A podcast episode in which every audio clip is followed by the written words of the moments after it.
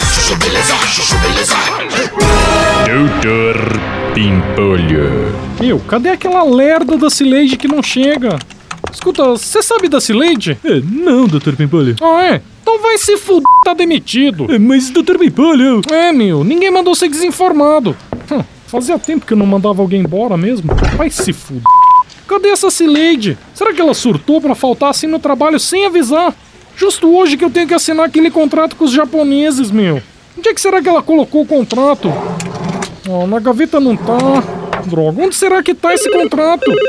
Alô, Oi, quem fala? é o Dr. Pimpolho. É, Doutor Pimpolho, eu estou ligando da parte da dona Cileide Silva. Ah, deixa eu falar com ela aí. É, então, senhor. é, ela estava indo pro trabalho hoje pela manhã, mas. Não é, acredito. Quer dizer que a Cileide dá o cano no trabalho e manda você ligar pra dar uma desculpinha aí? É, não é isso, senhor. O que está acontecendo é que a dona Cileide foi vítima hoje pela manhã de uma bala perdida. O quê? É, isso mesmo, senhor. Ela foi vítima de uma bala perdida. Não acredito. Mas deixa eu falar com ela. Não vai dar, senhor. Eu sou médico aqui do PS e ela tá passando por uma cirurgia agora muito delicada pra retirada da bala.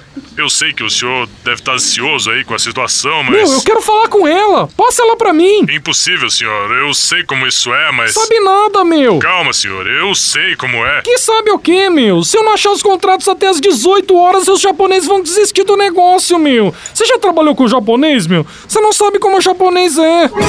Doutor Pimpolho. Chuchu-beleza. Quer ouvir mais uma historinha? Então acesse youtube.com barra chuchu beleza.